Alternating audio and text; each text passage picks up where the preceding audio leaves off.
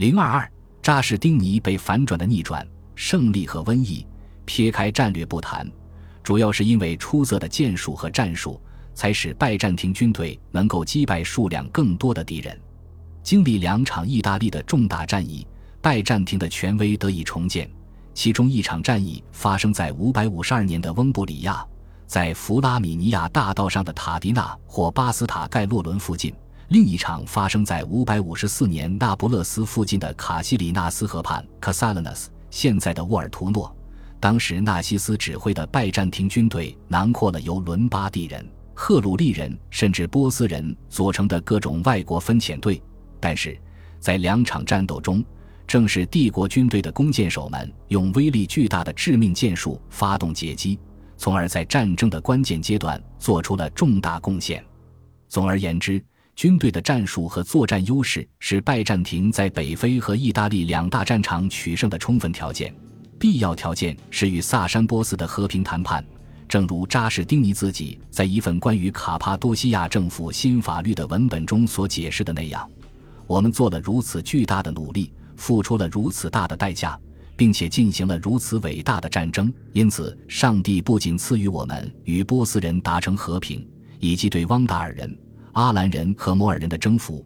也使我们得以收复所有非洲和西西里岛的领土，但也激发了我们的希望，在罗马人将帝国的疆界扩展到两洋海岸之后，再一次将罗马人因疏忽而失去的其他国土统一。我们现在将在神圣的援助下。加速使这些国土恢复到更好的状态，但意大利很难恢复到更好的状态了。与东哥特人的战争一直持续到五百五十二年，这场战争带来了许多破坏与变迁。五百六十八年，罗马的伦巴第人开始了新一轮的毁灭性战争。仅仅在扎士丁尼五百六十五年逝世之后，无法预见的灾难便使他的所有战略计划都失效了。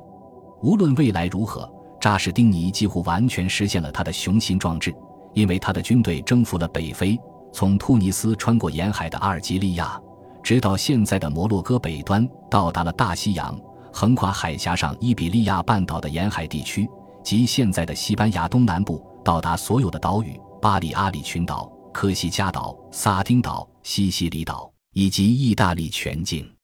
除了伊比利亚海岸和高卢的南部海岸外。没有任何敌对的海军力量存在，整个地中海又一次成为罗马帝国的自家内湖，没有任何可以与拜占庭海军抗衡的势力。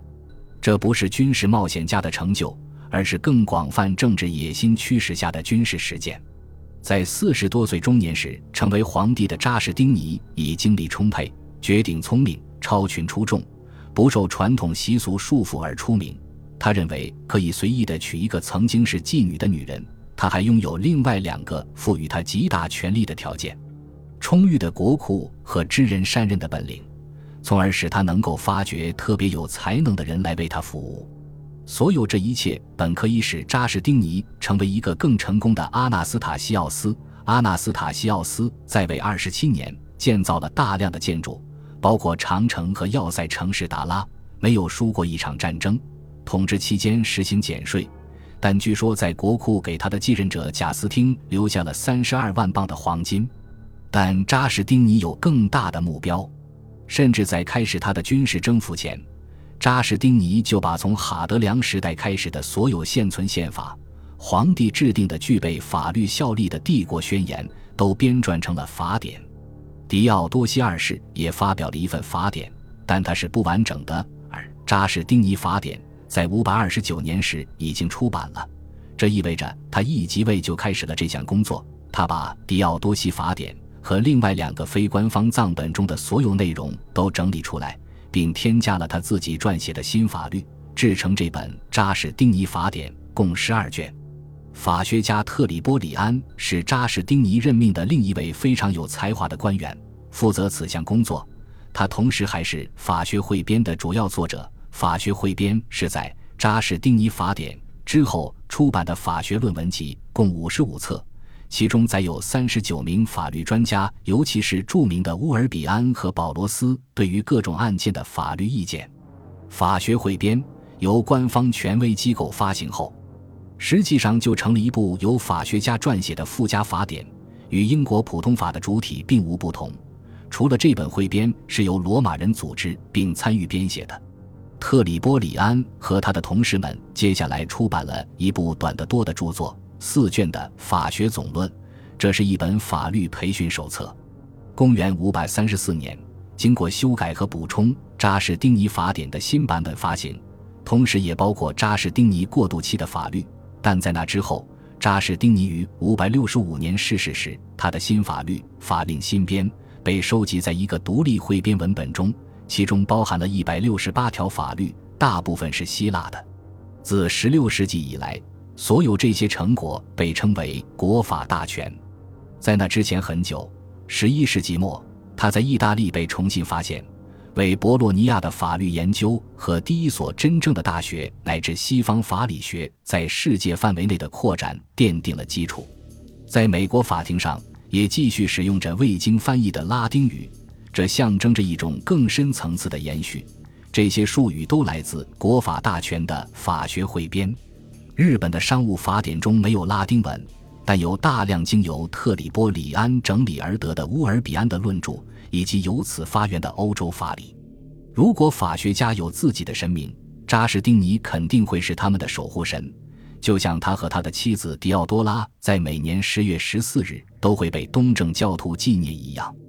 扎什丁尼在公共事业领域的雄心壮志同样巨大且成功。普罗科皮厄斯写了一整本书，书名是《建筑》，描述了教堂、堡垒以及扎什丁尼建造或加固的其他一切建筑设施。尽管我们知道有的是其他皇帝的功劳，但是在扎什丁尼的统治下。帝国的许多地方都大规模重建了几十座堡垒和其他防御工事，单单是君士坦丁堡就建造或重修了三十九座教堂，其中包括巨大的圣索菲亚大教堂。它巨大的浮石圆顶仍然令游客感到震惊。它的设计在世界各地成千上万的教堂中得到了不同程度的再现。从普罗科皮厄斯关于圣索菲亚大教堂的详细描述中，我们了解到。扎什丁尼亲自挑选了米利都的伊西多尔和拉勒斯的安特米乌斯，为他建造了一个全新的主教堂，运用数学工程方法计算细密配重穹顶的力学结构。这位才华横溢的扎什丁尼再一次找到了杰出人才来实现他的雄心壮志。伊斯坦布尔的古迹仍然完整，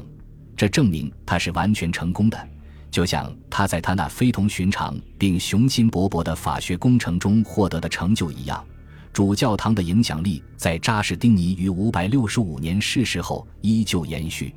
那么，为什么扎什丁尼的军事野心却有所不同呢？从简单的事实中，我们知道这些野心并不是不切实际的。就五百三十三年的海上远征而言，在到达阿非利加时，他们既没有遭遇海难，也没有被击败，因此。现在，突尼斯和沿海的阿尔及利亚地区已经被扎什丁尼顺理成章地征服了。征服意大利的东哥特人是一项艰巨的多的任务，始于公元前535年，但他也在540年5月由扎什丁尼成功完成。那时，贝里萨里奥斯的军队挺进了东哥特人的都城和拉文纳最后的避难所，接受了维蒂西斯国王以及他的妻子马西森塔的投降。正如上面提到的，现代历史学家解释说，扎什丁尼的军事野心是不同的，因为其透支了帝国的维系能力。五百四十年五月，在贝里萨里奥斯隆重结束意大利战争之后的一年，